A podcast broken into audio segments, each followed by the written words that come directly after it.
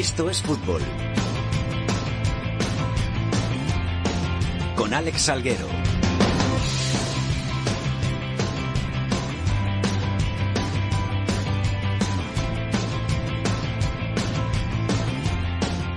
Hola, ¿qué tal? Muy buenas tardes a todos y bienvenidos una semana más a Esto es Fútbol, el rinconcito en cope.es para todo el fútbol de segunda, el fútbol de segunda B, el fútbol de tercera y el mejor fútbol femenino. Esta semana cambiamos el día de grabación del programa, nos trasladamos del jueves al viernes. La culpa la tiene la Copa del Rey, los 16avos de final de la Copa del Rey, esos partidos de ida que no han dejado muy buenas noticias para los equipos de segunda, segunda B y tercera, la forma entera, ya que solamente Tres de ellos han conseguido resultados positivos y nos dejan también la eliminación de la Cultura Leonesa que ya disputó su eliminatoria ante el Real Madrid por esas cuestiones del Mundial de Clubes. De todo esto vamos a hablar en estos fútbol, de todo esto vamos a hablar con Carlos Ganga. ¿Qué tal, Carlos? ¿Cómo estás? ¿Qué tal, Salguero? Buenas tardes. ¿Todo bien? Sí, perfecto. Yolanda Sánchez, hoy Hola, te dejo ¿qué a ti para después, pero Venga, estamos venga. Le, le dejo hoy a Carlos que sea el primero. Qué buena eres. En la técnica, hoy tenemos al gran Javier otra vez. De nuevo, la música la pone hoy Yolanda Sánchez en honor al fiestazo de Megastar que habrá este viernes en una de las salas de fiesta de Madrid. Comenzamos con los titulares.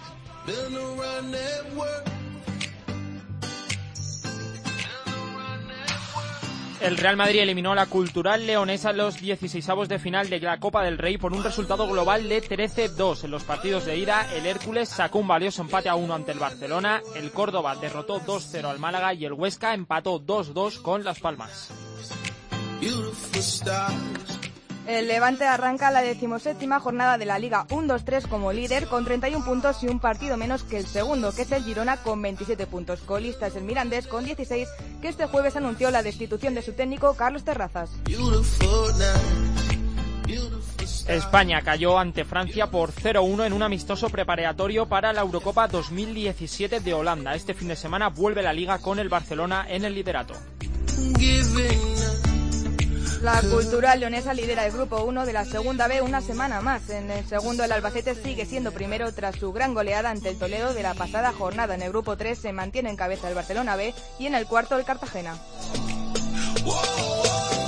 Y para la anécdota de la semana nos vamos a Mallorca, donde los jugadores del Atlético Baleares llevaron a cabo una preciosa iniciativa. En el encuentro del pasado fin de semana ante el Atlético Saguntino, los jugadores portaron en sus camisetas los nombres de las seis mujeres que han muerto este año en la isla víctimas de la violencia machista.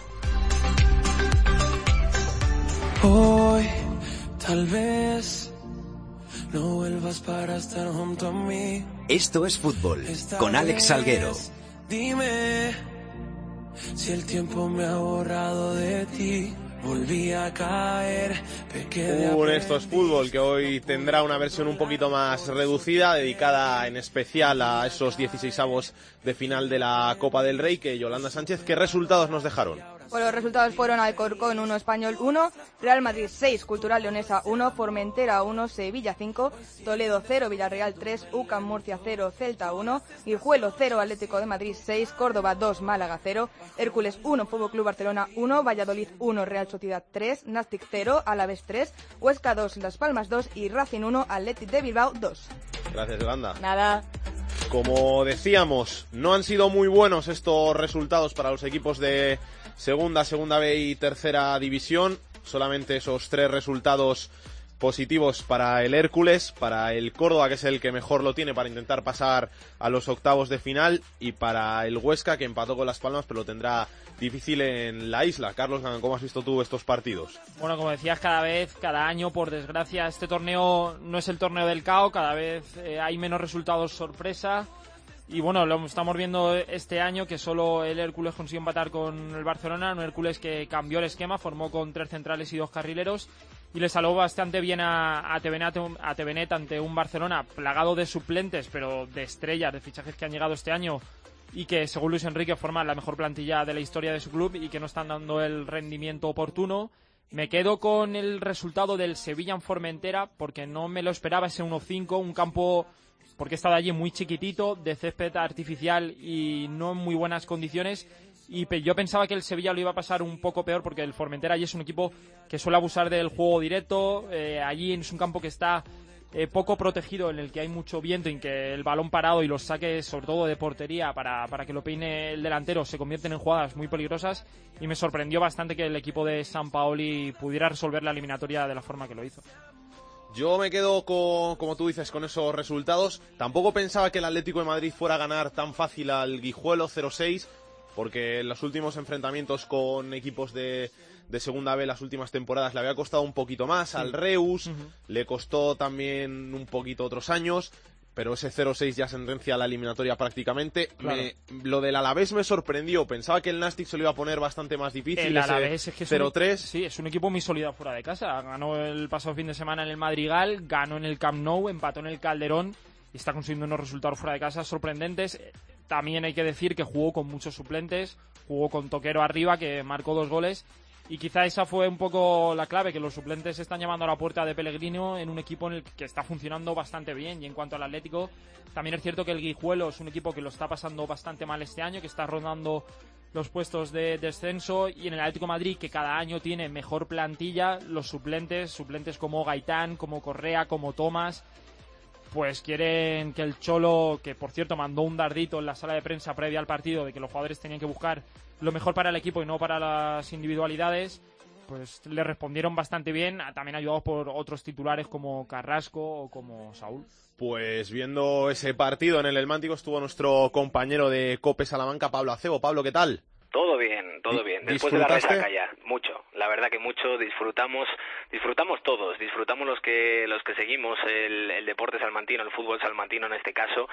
Y disfrutó toda la gente, ya lo visteis. Eh, 16 16.000 y pico personas, 16.500 más o menos en el Estadio Almántico, en un aforo de 17.000 y la gente se lo pasó en grande. Lo de menos era lo deportivo, lo de menos era, era el partido en sí. Ese Guijuelo Atlético de Madrid se lo llevó el Atleti como, como debía ser por la diferencia de calidad que existe entre ambos equipos, pero lo importante fue la fiesta, lo importante fue volver a, a latir fútbol en el Elmántico, lo importante fue que la gente del fútbol de Salamanca se volviera a ilusionar con un partido grande, con un equipo grande y, y con un espectáculo que nos dejó ese, ese Guijuelo Atlético de Madrid que permanecerá en las retinas de todos durante mucho tiempo. Y en la mía personalmente también porque la verdad que, que ahí estábamos a pie de campo para, para el tiempo de juego y nos lo pasamos eh, nos lo pasamos en grande. Sí, que muchas veces nos quejamos de que estas rondas los equipos grandes suelen ir con muchos jugadores del filial, suelen llevar a muchos de los suplentes, pero en este caso Carrasco, Gaitán, había jugadorazos sobre el césped. Había jugadorazos y, y de hecho,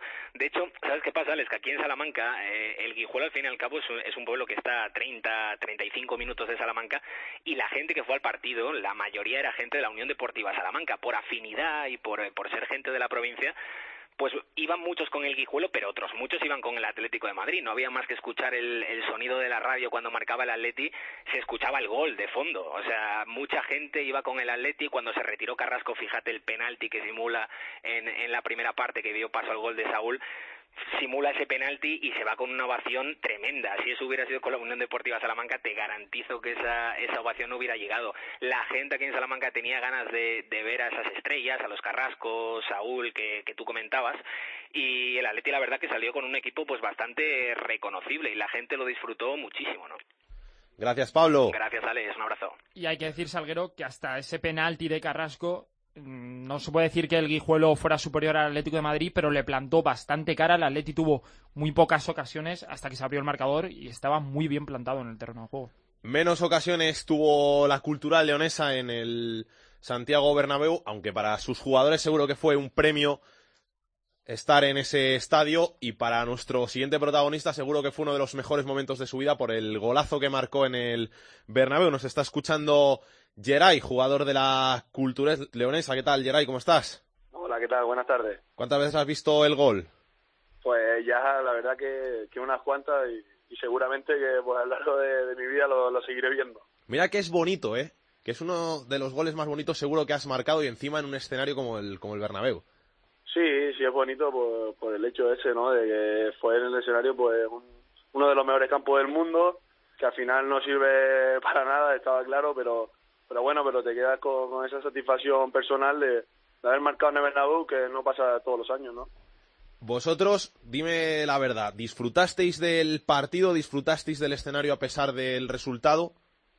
Sí, yo creo que, que íbamos con la idea clara de, de disfrutar disfrutar del partido. Sabíamos que era imposible la eliminatoria, que era muy difícil acercar al Madrid pues al final los 90 minutos. Somos jugadores de, de segunda vez, la categoría siempre están por algo y, y había gente que tampoco estaba compitiendo regularmente y eso se nota mucho. Entonces nosotros queríamos ir a, pues, a dar la cara, disfrutar del partido y yo creo que, que lo disfrutamos hasta ya el minuto 80 que ya las piernas ya no dan más de sí. Lo que sí que te digo es que a pesar del global de ese 13-2 en la eliminatoria, mucha gente se lleva una imagen muy buena de la cultura leonesa, del fútbol que practicáis y de, cómo os posicionáis en el campo.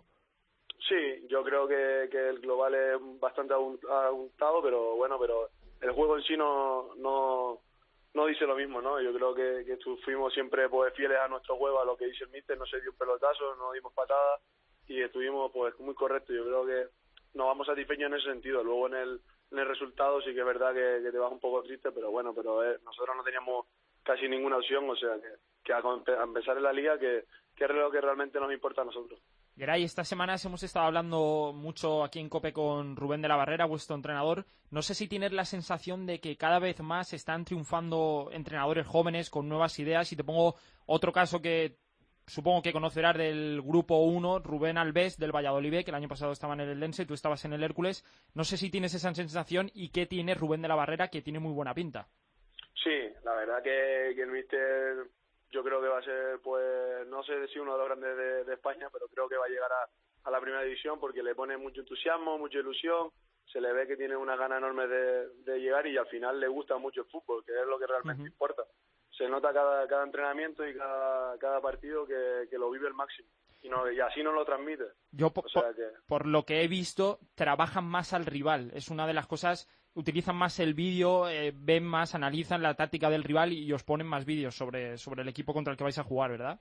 Sí, normalmente desde el miércoles, jueves ya estamos con, con una hora de sesión de vídeo antes de los entrenamientos y, ya te digo, ya pues analiza un día lo defensivo, otro día lo, el ataque, otro día la estrategia, otro día lo emocional, o sea que siempre está con, con vídeo y al final pues todo lo que está a su alcance lo intenta poner al servicio del equipo y, eso es bueno para todos, al final al día a día a veces a los jugadores nos parece que casa un poco, pero yo creo que es positivo para nosotros. O sea que de lealtad de Villaviciosa ya habéis visto unos cuantos vídeos.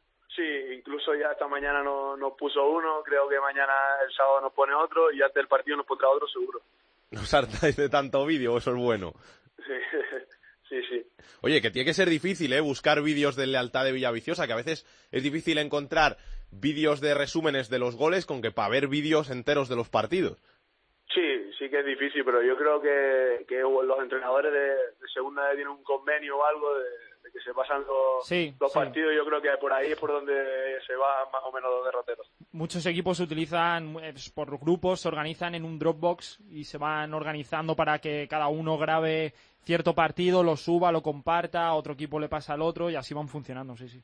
Sí, al final en segunda no hay tantas facilidades como, como en otra categoría y siempre la ayuda de los demás pues bienvenido sea. Geray, tú has estado siempre en equipos punteros. El año pasado buscaste el ascenso con el Hércules. Este año has caído en el que de momento es el mejor equipo de la categoría.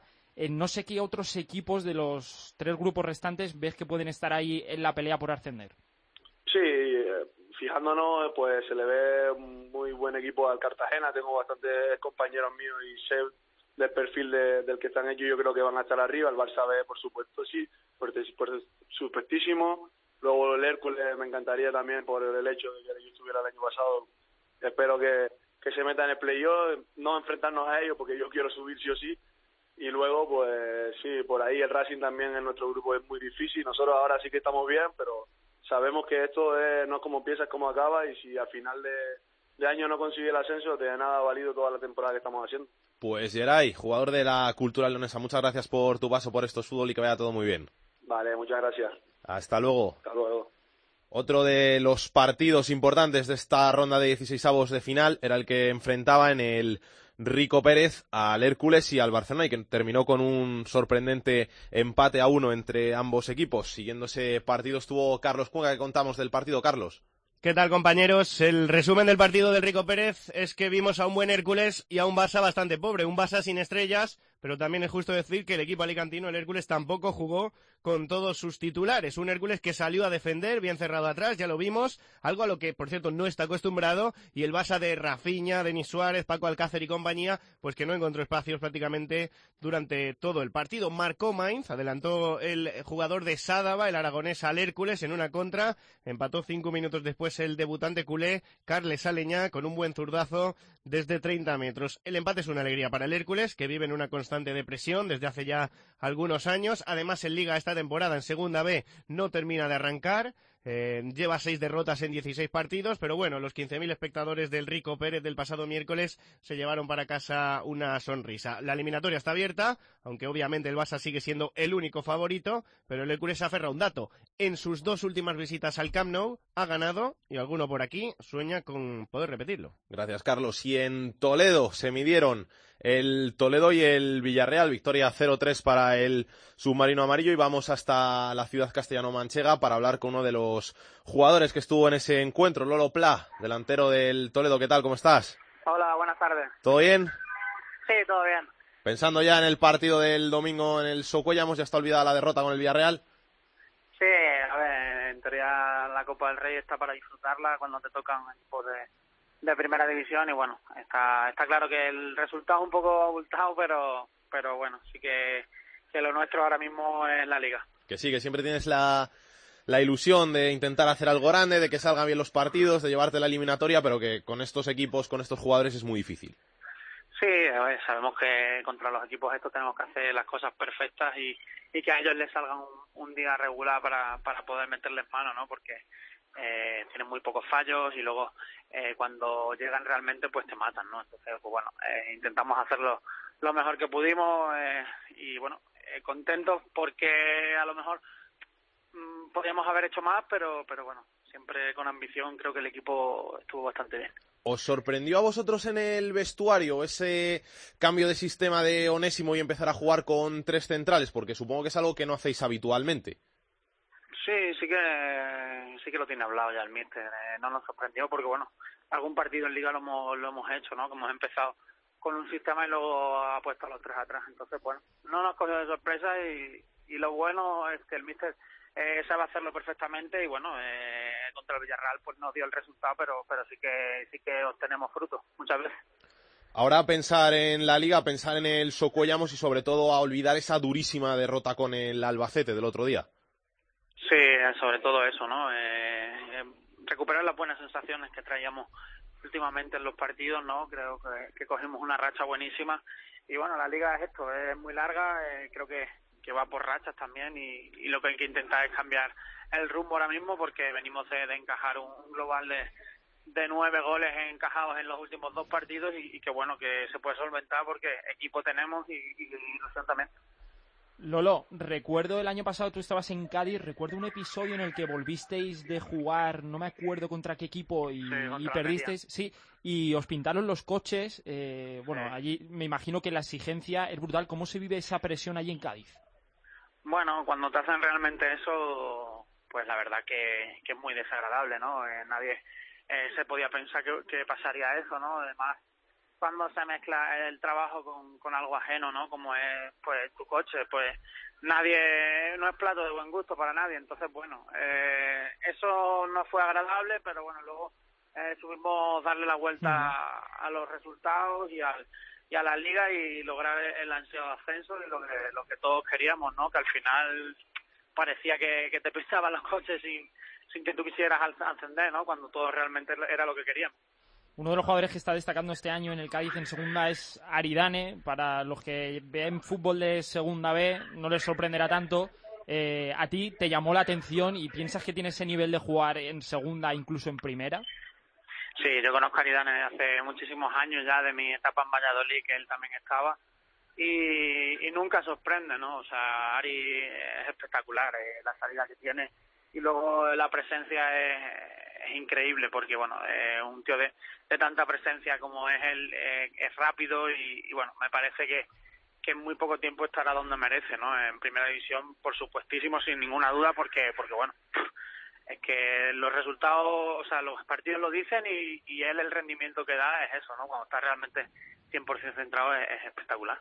¿Y tú qué? Porque el año pasado hiciste nueve goles, fuiste una de las piezas clave en el ascenso. No sé si el fútbol te ha decepcionado un poco en el sentido de que esperabas jugar en, en segunda y te has visto otra vez en segunda B.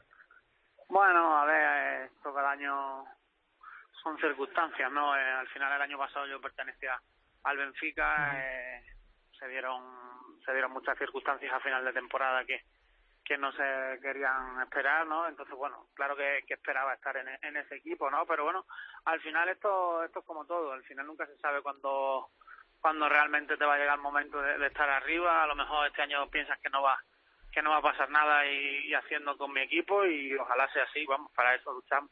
Oye, ¿qué tal ese entrenar con Onésimo? ¿Mete mucha caña? Pues la verdad que es una gozada, ¿no? Creo que, que es lo mejor que, que me ha podido pasar este año, entrenar con, con el míster porque bueno al final eh, disfrutas cada cada semana de, cada entrenamiento y de verdad no dio por cumplir porque realmente es una locura no entrenar con, con él porque hace los entrenamientos que sean eh, perfectos y luego los partidos lo que él quiere la idea que tiene y, el convencimiento que él da de, de lo de, de lo que quiere no que realmente es ascender. Pues Lolo Pla delantero del Toledo. Suerte para lo que queda de temporada y que vaya todo muy bien Vale, muchas gracias. Igualmente. Hasta luego. El único luego. equipo de tercera división que había en la fase de 16avos de la Copa era el Formentera, el conjunto balear, que se llevó una dura derrota por 1-5 ante el Sevilla. Jordi Jiménez, ¿qué tal? ¿Cómo estás? Hola, muy buenas. ¿Qué tal viste el partido?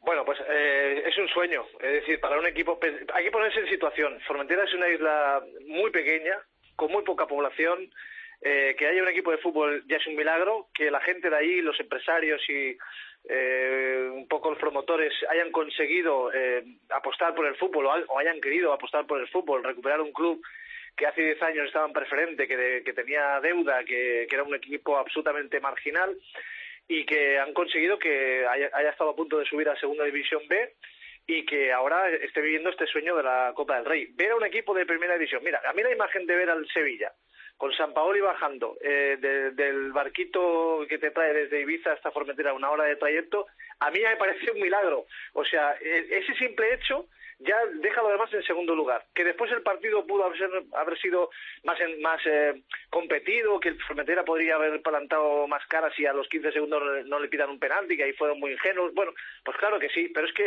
es que es, es tan alucinante que lo que ha hecho el Formentera que lo demás queda en segundo plano.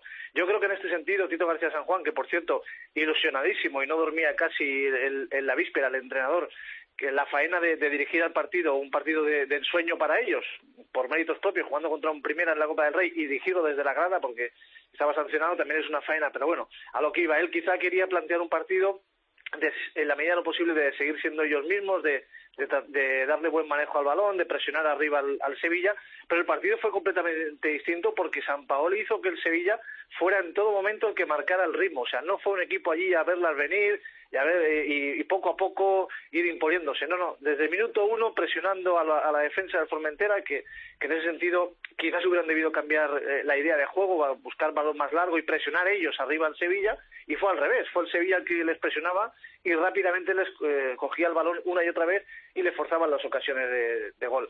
Bueno, incluso había algún aficionado que decía, joder, podríamos haber hecho algo más. Eh, bueno, si realmente somos serios, yo creo que el hecho de estar ahí ya, ya es eh, de verdad un, un, milagro. Gracias, Jordi. Venga, un, un, saludo. Hasta luego. El último equipo de Segunda B que nos queda hablar de él es el Racing de Santander, que se medía este jueves al Atleti Bilbao en el Sardinero. No pudieron los racinguistas llevarse una alegría, aunque el resultado no es del todo malo. ¿Qué tal, Santander? Gerardo Cisniega, ¿cómo estás? ¿Qué tal? Muy buenas. Al final, un 1-2 mmm, te deja vivo para Bilbao. No, hombre, evidentemente, ese era el objetivo del Racing, ¿no? La verdad es que el, el resultado y el partido de los racinguistas fue súper digno. Hay que tener en cuenta que, pues que la diferencia de categoría es tremenda y que enfrente además no estaba un Atleti, digamos, de segunda fila, sino que Ernesto Valverde puso como titulares, pues por ejemplo, a jugadores como Lapor, como Gorka Irazot, como Aritz Duriz o como pues, Raúl García, que fue el gran protagonista y el autor de los dos goles, ¿no? Es decir, salió prácticamente con todo, con un equipo que puede ser perfectamente titular en cualquier partido de liga y se encontró enfrente a un Racing que le puso las cosas muy difíciles, que insisto, de un nivel bastante bueno y que sigue vivo en la eliminatoria. Aquí lo que se quería evitar era un resultado al estilo del Guijuelo o de la cultural leonesa, que dejase sentenciado ya eh, el partido de vuelta en el Sardinero. Se ha conseguido y el Racing ojo porque la última vez que participó en la Copa del Rey ya consiguió la machada eliminando al Sevilla precisamente con un resultado similar. Aquí eh, ganaron los sevillistas 0-1 y el Racing se plantó en el Pizjuán y ganó 0-2 y pasó a la siguiente ronda. Así que aquí por, por ahora, evidentemente, tienen claro que el favorito es el Atleti, pero al menos están vivos y habrá partido de vuelta, ¿no? Y habrá ilusión por volver a Bilbao después de varios años, ¿no? Sí, claro, aquí imagínate, el partido ha sido catalogado como el derby del norte y, y, la verdad es que los Racing Athletic de primera división han estado cargados de muchísima tensión en la última década. De hecho, en las cuatro últimas ocasiones en las que estos dos equipos se habían enfrentado en la Copa del Rey, las cuatro veces eh, el Racing había eliminado al Atleti. Es decir, son dos equipos con una gran rivalidad, sobre todo, insisto, en los últimos 10, 15 años que el Racing estuvo en primera división y, por tanto hay muchas ganas de, de, volver a San Mamés, de pisar además el estadio nuevo, que los racinguistas no, no lo conocen como futbolistas profesionales, y de vivir un gran partido Insisto, el favorito es el Atleti, el que tiene algo que ganar y nada que perder es el Racing, y la ilusión al menos se mantiene de momento después de ese 1 a 2 que deja a los cántabros vivos. Un abrazo, Gerardo. Un abrazo, hasta luego. Sí que sacó un buen resultado el Córdoba, además en el estreno de Luis Carrión en el banquillo del Arcángel, y hasta allí nos vamos. Hola, Tony Cruz, ¿qué tal? ¿Cómo estás? Hola, Alex, ¿qué tal? Muy bien. Inmejorable debut, ¿no?, de Luis Carrión inmejorable, sorprendente. Eh, la verdad es que los aficionados que acudieron al Arcángel no fueron muchos, apenas 6.000, se quedaron con la boca abierta porque vieron a su equipo probablemente desarrollar el mejor fútbol de toda la temporada y eso que Luis Carrión tampoco quiso arriesgar y colocó un once mezcla de titulares y suplentes. Destacó, por ejemplo, el joven del Córdoba B, Javi Galán, que hizo un auténtico partidazo, desarbolando completamente al lateral izquierdo del Málaga. También por el otro costado, Pedro Ríos estuvo extraordinario. En suma, mucho mejor el Córdoba que en Málaga. Marcó los dos goles en sendas acciones en la segunda parte. Una, un golazo de Rodri, aunque con mucha tensión, porque arriesgó muchísimo el delantero soriano, regateando al, delante, al portero y disparando hasta tres veces a, portería. Y luego un segundo gol que también fue fantástico de Borja Domínguez con la zurda tras jugador de Moja Traoré, también jugador del Córdoba B, en la, ya apurando la recta final del encuentro. Eh, 2 a 0, victoria importantísima que ahora intentará refrendar el conjunto cordobesista con el partido que tiene el domingo a las 8 de la tarde en Reus, que será harina de otro costal. Gracias, Tony. Un abrazo, Alex. Hasta luego. También sacó un buen resultado, aunque esté un poquito peor que el del Córdoba, la Sociedad Deportiva Huesca en la visita de Las Palmas al Alcoraz. Hola, Pablo Barrantes. Huesca, ¿qué tal? ¿Cómo estás? ¿Qué tal? Muy buenas. ¿Esperanza, ilusión con ese resultado? ¿Se puede conseguir algo bonito allí en Las Palmas? Sí, yo creo que sí. Eh, el, hay que recordar que el comienzo del partido fue muy malo para la Sociedad Deportiva Huesca. Se puso muy rápidamente el equipo de Quique Setién por delante con un penalti transformado por Asdrúbal. Luego también al comienzo de la segunda, sin haber reacción de la Sociedad Deportiva Huesca, llegó ese segundo gol de Hernán y se produjo, se, se produjo una metamorfosis eh, increíble de la Sociedad Deportiva Huesca cuando ya prácticamente estaba la eliminatoria sentenciada. Salió el capitán Camacho, que llevaba dos meses fuera de los terrenos de juego, metió un gol al minuto de, de estar sobre el césped y luego llegó el 2-2 de Aguilera incluso en la recta final falló tres ocasiones clarísimas de gol para haber incluso ganado el partido, una de Kilian, un eh, disparo al palo de, de, Alexander, un mano a mano de Smiljani. Bueno, un 2-2 que da cierta esperanza de poder hacer algo grande porque se ve también que, bueno, por las declaraciones de Setién, que Las Palmas está centrado completamente en Liga. Ayer puso a todos suplentes. Ningún jugador que salió de inicio ayer estuvo el lunes en Liga sobre el terreno de juego. Bueno, pues por lo tanto, eh, hay ciertas esperanzas de que el Huesca por primera vez en su historia pase a octavos de final. Gracias, Pablo. Un saludo.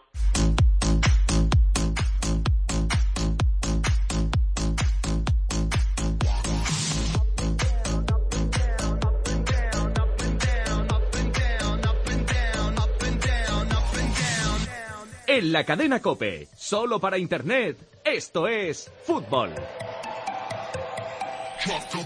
Y vamos a hablar un poquito de la segunda división, que va a empezar esta decimoséptima jornada este viernes en el Coliseum Alfonso Pérez. A partir de las 8 se miden Getafe y Sevilla Atlético. El Getafe de Bordalás, que puede igualar al Girona con una victoria en puestos de ascenso directo a primera división. Recibe al filial sevillista que lo está haciendo muy bien y que es tercero con 27 puntos. Muchas cosas a ver en esta jornada de segunda división y la primera de ellas y la más importante es en Miranda porque el conjunto burgalés nos sorprendió con una destitución este jueves de su entrenador después de una mala racha, así que vamos a preguntar quién se va a hacer cargo del Mirandés ahora. Hola Miranda, Félix Vargas, ¿qué tal? ¿Cómo estás? Hola, muy buenas tardes. ¿Quién sustituye a Terrazas en el banquillo de Andúa? Bueno, pues eh, la nota que la administración del Mirandés en la tarde de ayer, de momento y provisionalmente. Pero bueno, puede que, esa integridad eh, depende del resultado de este de mañana ante el Elche. Es el segundo entrenador, Javier Álvarez de los Mozos. La verdad que aquí ha sorprendido, bueno, de la manera que fue y además un jueves por la tarde, eh, con poco margen de maniobra para preparar ese encuentro de mañana, seis y cuarto en Andúa ante el Elche. Bueno, pues también sorprendía porque Terraza ya sabéis que era también eh, manager general, y bueno, queda un poco descabezado el cuerpo técnico del Mirandés. El presidente Alfredo de Miguel eh, ha comparecido esta mañana en rueda de prensa y ha pedido pues un poquito de tiempo. Tienen que pensar ahora el modelo. Será un modelo, bueno, pues donde ya eh, llevaba casi tres temporadas terrazas, asumía todos los cargos y ahora, bueno, pues eh, nuevo rumbo, nuevo rumbo a un equipo que también hay que deciros que iba a, la deriva, ¿no? De los últimos 30 puntos posibles, el Mirandés tan solo había sacado cuatro. En los últimos siete encuentros tan solo, bueno, pues se había eh, marcado un gol a favor y 14 en contra de una racha ya malísima. La afición, bueno, pues también estaba ya pidiendo, bueno, pues modificaciones. Y la verdad que Carlos Terrazas ha muerto también con ese sistema, ¿no? Ese sistema de tres defensas que también se le pedía, ¿no? Que, que, cambiara a ver si funcionaba. No ha funcionado y, y bueno, pues eh, como decimos, ha quedado descabezado un poquito el Club Deportivo Mirandés. Eh, Javier Álvarez de los Mozos mañana tiene esa prueba de fuego, el segundo entrenador. Hoy ha realizado el entrenamiento esta mañana, la verdad que luego ha comparecido en rueda de prensa y también ha comunicado que bueno pues que, tiene muy poco margen de maniobra, que va a intentar bueno pues imprimir su carácter.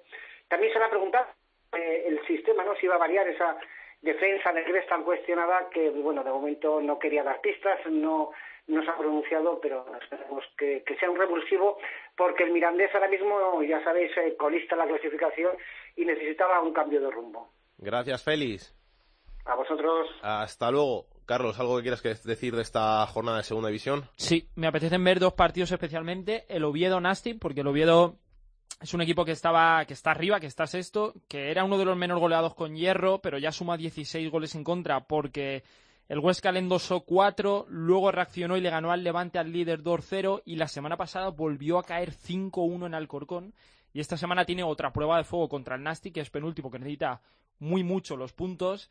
Y vamos, quiero ver cómo reacciona el equipo de Hierro, porque su afición está empezando a, no entender esos partidos en los que se dejan llevar y encajan tantos goles. Y el otro partido que quiero ver es el Reus Córdoba, porque como bien decía el compañero de Córdoba, el estreno de Luis Carrión sorprendió mucho. Esta semana habló con Juanma Castaño en el partidazo. Es un hombre que se formó en la cantera del Barcelona y reconoció abiertamente que quiere cambiar el juego, que quiere armar su estilo a partir de la posesión del balón y vamos a ver si en Reus, que es un campo complicado, un campo pequeño, ante un equipo que defiende muy también muy bien, que está cuarto, a ver si lo puede conseguir y qué puede dar este Córdoba, que es una plantilla que está hecha para estar más arriba de lo que está.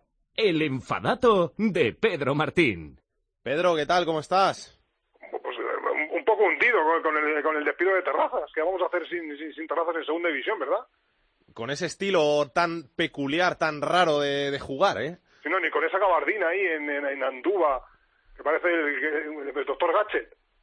De... Ahí en, la, banda de Andúba. De bueno, pero vamos, tenemos, no nos vas a hablar, ¿no? Tenemos que sobrevivir de todas maneras, sí. No, eh, voy a hacer un repasito de... Bueno, ya llevamos 16 jornadas en segunda división y, y bueno, pues ya hay algunas cosas que, que empiezan a, a, estar más o menos claras. Entonces voy a hacer un repaso de los, de los jugadores que más asistencias han dado en estas 16 jornadas, que ya no es casualidad que estén en los primeros puestos de esta clasificación. Bueno, el primero, bueno, el primero compartido, pero vamos, el primero es como, como casi mucho de, los, de, estas últimas temporadas, es Julio Álvarez, que lleva siete asistencias, eh, varias de ellas aprovechando sus grandes lanzamientos a, en jugadas de estrategia, corners y remates de falta eso. Empatado con él está Portu, el mediapunta del Girona, que el año pasado ya también destacó en el Albacete y este año, pues en un equipo que está mejor y que va mejor, pues está destacando un poquito más. El tercero es Alfonso Pedraza, el eh, extremo izquierdo del Lugo, cedido por el Villarreal, que empezó muy bien la liga, lleva seis asistencias casi todas en las primeras jornadas, porque claro, naturalmente en las últimas jornadas, pues como el equipo va mal, pues él tampoco está destacando mucho. Y en cuarta posición, con cinco asistencias, hay otro jugador del Girona, que es Adai Benítez, eh, un carrilero izquierdo, de esos carrileros que utiliza Machín en el Girona, tanto por la derecha como por la izquierda, en esa defensa de, de tres o de cinco, que son carrileros muy largos. Bueno, pues Adai Benítez por la izquierda está teniendo mucha pupa este año en segunda división y está en cuarto lugar con cinco asistencias. Así es que estos son los cuatro que de momento están destacando en esta faceta. Vamos a ver cómo se desarrolla el resto de la liga, pero ya no es casualidad que estos jugadores estén ahí.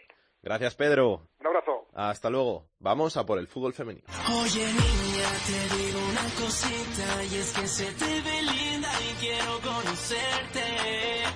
Perdona mi atrevimiento, pero no puedo dejar que te vaya.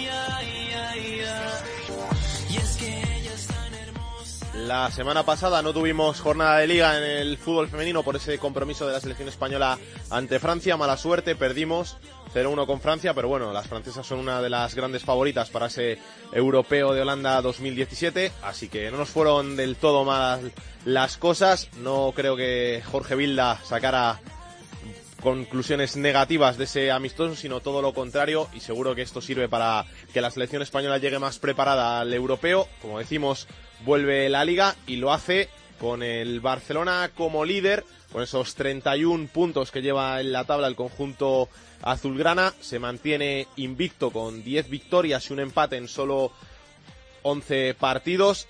A dos puntos vienen el Atlético de Madrid y el Levante, que se miden en el partido estrella de la jornada este domingo a las 4 de la tarde en el Cerro del Espino. Van a jugar este encuentro. 29 puntos tienen los dos equipos y luego por abajo nos encontramos al Tacuense y al Oyarzún en descenso que llevan 3 y 4 puntos. También esta jornada tenemos grandes partidos como el Derby Vasco que será el que habrá fuego este viernes a las 8 de la tarde. Tenemos al Valencia midiéndose al Granadilla cuarto contra quinto en esas posiciones de honor de la tabla y luego por la lucha por la Copa de la Reina tenemos un partido bastante interesante el domingo a las 12 y cuarto entre el Sporting de Huelva y el Español de Barcelona.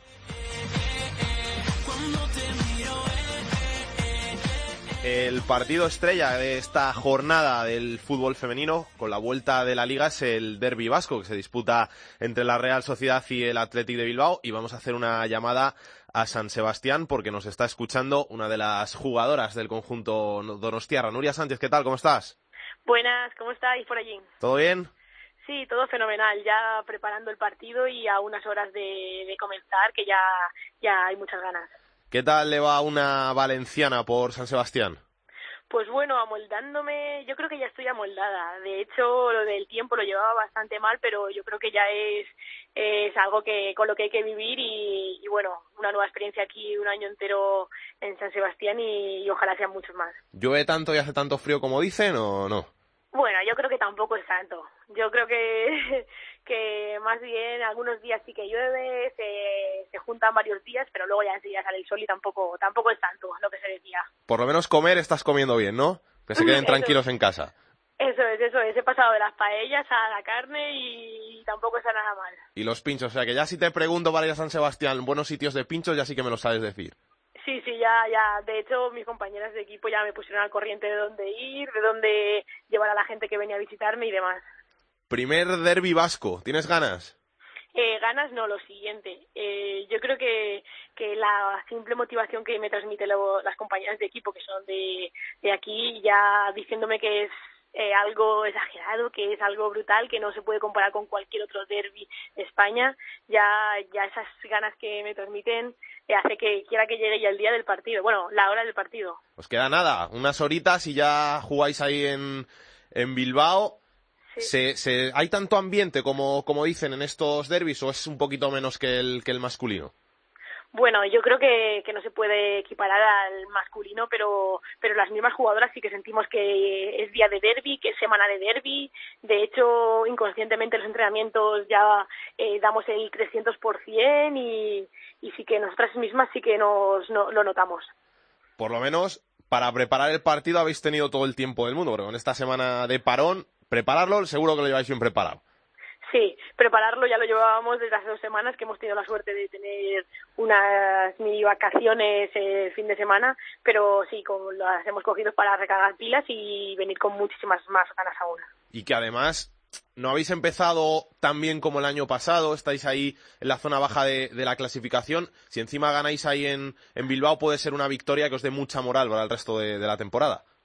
De, así es, nosotras pensamos que que este fin de bueno que, que hoy mismo digo este fin de semana que será el día que ya por lo menos eh, empecemos a, a, levantar un poco cabeza aunque estamos muy contentas con el trabajo que estamos haciendo. Eh, que entre el balón o no no es cosa nuestra y entonces al fin y al cabo eh, el trabajo es indiscutible, como, como se dice en la mítica frase, pero, pero sí, pero sí, queremos sacar los tres puntos y de ahí mirar para adelante y terminar bien el año y, y comenzar la segunda vuelta con muchísimas más ganas. He estado cotillando de ahí un poco por, por internet. Mulan te llaman, ¿por qué? Eh, pues Mulan es porque una compañera mía y muy buena amiga que se llama Trueno eh, me lo puso cuando estábamos en la selección valenciana por el moño que llevaba y, y por los rasgos que dicen que es un poco de, de China, pero bueno, yo creo que ya se me ha quedado y de hecho cada vez que alguien me llama Nuria sé que ya no es que no es del ámbito del fútbol y si me llaman Mulan ya sé que por dónde van los tiros. O sea que cuando llegaste a San Sebastián te presentaste como Mulan. Sí, la verdad es que sí. Al principio empecé diciendo Nuria, pero la gente me decía, a ver, a ti te conocemos como Mulan y ya está. Oye, para el partido vuelve Naikari, ¿no? Sí, así es, Naikari y Sun, que que estuvieron el, todo el mesecillo por allí y, nada, y por eso tenemos ya todo el equipo con, al completo eh, y la intensidad que vamos a tener en el partido va a ser espectacular, o sea que esperemos hacer un muy buen partido con buenas sensaciones y si nos llevamos los tres puntos, que es a lo que vamos, pues mejor que mejor. Por último, ¿qué objetivos te marcas en esta primera temporada en San Sebastián? Pues los objetivos, yo creo que tanto yo como el resto del equipo es trabajar duro. Eh, no podemos obligar a que el balón entre o que no nos entre, pero sí teniendo buenas sensaciones y, y mucha confianza en nosotras mismas y en el equipo, eh, llegarlo más lejos. No me gusta nada ponerme objetivos y menos marcas de quedar cuartas, quedar quintas, entrar en Copa, no entrar, pero yo creo que, que tenemos mucho que hablar aún y, y esperemos que este final de primera vuelta eh, eh, demos mucha guerra y nos coloquemos donde nos merecemos. Pues Nuria Sánchez, jugadora de la Real Sociedad, mucha suerte para ese derbi vasco, que vaya todo muy bien esta temporada. Venga, muchísimas gracias. Hasta luego. Hasta luego. Cuéntame cómo estás. Hoy te escribo buscando complicidad. La segunda B en Esto es Fútbol. Sufres en soledad. No lo queríamos, mas hoy es necesidad. Vuela corazón. Y ya tenemos por aquí al capitán de la segunda B en estos fútbol, a Rubén Bartolomé. Rubén, ¿cómo estás? Hola, ¿qué tal? Buenas tardes. ¿Has disfrutado con la copa? Sí, sobre todo el que más nos deja disfrutar es el Hércules, que ha, ha tuteado a un Primera División. O sea que... Lo que pasa es que no han sacado buenos resultados. Es que yo creo que cada vez, cada vez es mayor la, la dificultad, sobre todo a, a, doble partido, ni, ni los equipos de segunda vez se lo toman con la sabiendo que pueden sacar algo positivo, porque al final el partido de vuelta va a ser muy largo y luego yo creo que, que ni Madrid, ni, a, ni Atleti, ni, Sevilla se han dejado mucho en ahí en, sus ciudades, por lo que han salido con, con, buenos, con buenos equipos y, y, así es muy difícil a los mejores equipos de, España y uno de los mejores del mundo pues meterles mano. Ya tenemos eliminado a la cultural leonesa, pero bueno, sigue gobernando con mano firme su grupo, 42 puntos, 16 partidos, 13 victorias, volvieron a ganar y se mantienen ahí en lo alto. Sí, aunque, aunque sus rivales sí que esta semana eh, puntuaron, como, como por ejemplo el caso de, del Racing, que sí que consiguió sumar los tres puntos, aunque le costó mucho en, casa del caudal, bueno, pues son puntos de ventaja que tiene la, la cultura leonesa, que además abre bastante derecha, porque a Valladolid tiene ya 14 puntos, es el primer equipo que marca eh, los puestos que eran fuera de descenso, y, va abriendo también eh, brechas porque hay otros que, como el Pontevedra, que no pasó del empate contra el Coruso y bueno, que se dejaron también otros dos puntos. Y bueno, pues por abajo eh, el Burgos, que fue el rival de la Cultural y Deportiva Leonesa, que parecía que podía salir poquito a poco, bueno, pues vuelve a verse abajo. Eh, sigue colista el, el Somozas y la buena noticia de, de la zona baja pues lo dio, la dio el Palencia, que ganaba 1-2 en el derby de Castilla y León frente a la Arandina se mete en problemas la Arandina, bueno, pero el Palencia parece que despega un poco, aunque sigue en puesto de descenso, pero mucha igualdad. Ahora hay, creo que son cinco equipos en, en, dos puntos, justo por encima de Burgos y Somozas.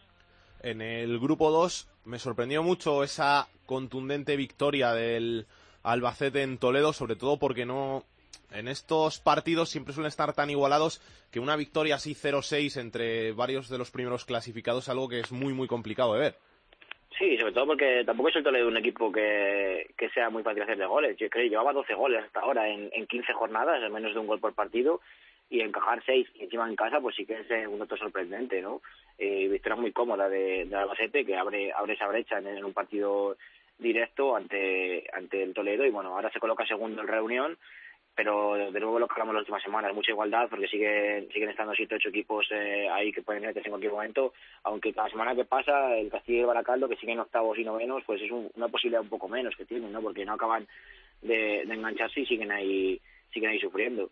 Y vivimos eh, esta semana pues algo entre comillas histórico, ¿no? Porque sumaban el Sestao y el Río y el Zamudio sumaban victorias y llevaban solo una en las 15 jornadas anteriores y ahora son una victoria cada uno más y bueno, se aproximan un poquito a la salvación, que todavía tiene muy lejos. ¿eh? Grupo 3, ese duelo en cabeza, Barça B Alcoyano. Sí, va, sigue, va a seguir porque pasa que en una semana alguno de los dos eh, pincha, pues parece que son los dos equipos hasta el momento más fuertes, aunque bueno, el, el Hércules en Copa eh, tuteó a un, eh, a un Barça que era más un Barça B que, que un Barça, pero bueno, en, eh, la, el, duelo, el, duelo, ya te digo, Barcelona B Alcoyano, si la semana pasada falma, o sea, perdía el Alcoyano, pues eh, la, han perseguido al Barcelona para ponerse primero, ganó esta semana al Hospitalet y bueno, ahí sigue en lo en lo más alto. Y bueno por abajo eh, el Denche volvió a caer y sigue sigue bastante lejos. Parecía que, que empezaba a reaccionar pero bueno cayó 2-0 ante un Valencia Mestalla que obviamente va tercero y va, va muy fuerte. Y, bueno pues cada día un poco menos opciones para el Denche para salvarse y en el grupo cuarto el Murcia y el Mérida que ya se están ahí acercando peligrosamente a las posiciones de playoff. Sí, pese a que el Mérida esta semana eh, no, no consiguió ganar, cayó en casa, un partido que, sí que le parecía que, era favorable para ellos, entre un Córdoba B que está sufriendo bastante en la zona baja, pero bueno, esta semana se, se la atragantó, pero bueno, sí que están ya, creo que son sexto y séptimo, séptimo y octavo, muy cerca de los, de los puestos de, playoff y bueno, por arriba sigue la, la pugna ¿no? entre el Cartagena y, y el Marbella, porque el Cartagena empató a uno contra el Villanovense, el Villanovense en playoff y la aprovechó el Marbella que después de ese pequeño tropiezo de semanas anteriores pues está otra vez a un punto en segunda posición. Se comprime bastante el grupo cuarto que es el que desde el principio hablábamos que, que se escapaba sobre todo el Marbella. Bueno pues se vuelve se comprime bastante y se vuelve a igualar por arriba y eso llegan llegan unos que no estaban o sea que estaban invitados al inicio pero que parecía que no querían llegar como Mérida y Murcia ya están ahí arriba. El Murcia a tres puntos o a cuatro del playoff así que bueno ya ya están ahí arriba para luchar en la segunda vuelta de tú a tú con los mejores. Gracias Rubén a vosotros, adiós. Carlos, ¿algo que quieras decir de esta segunda vez? Sí, ya que estamos ahora de que empiece la jornada, te voy a decir un partido por grupo. El Valladolid Ponferradina en el grupo 1, dos equipos que están, bueno, sobre todo el Valladolid que está muy fuerte, la Ponfe está menos, pero que tiene una plantilla para ascender. En el grupo 2, el Castilla, que lleva tres partidos sin ganar contra el Navalcarnero y Solaris está jugando, me da el puesto. En el grupo 3, el Hércules Baleares, en el Rico Pérez, en un campo muy grande en el que se puede jugar bien a fútbol y a dos equipos que le gusta tener la pelota y con un arsenal ofensivo bastante potente y en el grupo cuarto un partidazo por el playoff de ascenso, el Jumilla, que es quinto, que recibe al Cartagena líder y que vamos a ver qué nos puede dejar. Seguro que alguno de estos los tiene Aitor Puerto en su agenda de la semana. Hoy el amanecer no es igual, mi cama sigue estando fría. Comenzamos el repaso a la agenda futbolística del fin de semana con la segunda división, jornada 17, los dos grandes partidos del fin de semana. El primero el viernes a las 8, el quinto el Getafe recibe al tercero al Sevilla Atlético. Y el gran partido del fin de semana, el domingo a las 12, el segundo, el Girona recibe al líder, al Levante. En la segunda división B para los cuatro grupos, jornada 17, en el grupo 1 destacamos el quinto, el Valladolid B, que recibe a la Ponferradina, que es sexta. En el grupo 2, el Castilla octavo recibe al décimo, al Navalcarnero. En el grupo 3, el Villarreal B octavo recibe al segundo, el Alcoyano. Y acabando con la segunda B, en el grupo cuarto, el quinto Jumilla recibe al líder Cartagena. En la tercera división hemos fijado la mirada en el grupo cuarto, jornada 16, el Alavés B, segundo, recibe al Portugalete, quinto. Y acabamos el repaso de la agenda futbolística del fin de semana con el fútbol femenino, jornada 12. Atención al partido entre el Atlético de Madrid Féminas, segundo clasificado, que recibe al Levante Féminas, tercero.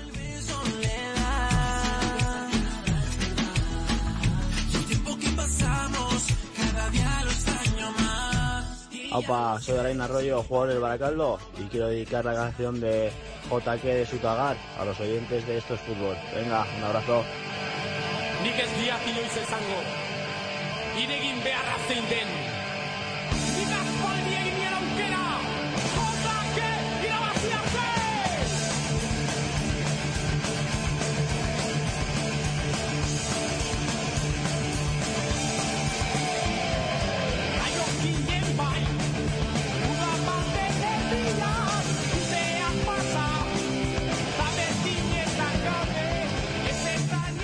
Canción muy rockera esta para despedirnos en este viernes después de hablar de la Copa, de todo el fútbol de segunda, de todo el fútbol de segunda B, de la Liga Femenina. Hoy no hemos hablado de tercera, pero hablaremos en siguientes programas. Y aquí os dejamos con este Esto es Fútbol, que lo disfrutéis, que veáis mucho fútbol. Carlos, ¿vas a ver algún partido?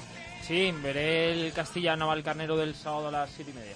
Yo voy a ver el Sevilla Atlético Getafe. Tenía muchas ganas de ver a Ibi, Corre. pero está sancionado, así que no vamos a poder ver a nuestro canterano otra vez en el Coliseo Alfonso Pérez, una de las grandes estrellas del Sevilla Atlético, que lo está haciendo muy bien en este inicio de temporada. Vosotros os esperamos la semana que viene aquí en Estos Fútbol, ya en nuestro horario habitual de los jueves, así que no faltéis. Hasta entonces, sed buenos, besos y abrazos para todos. Chao, chao.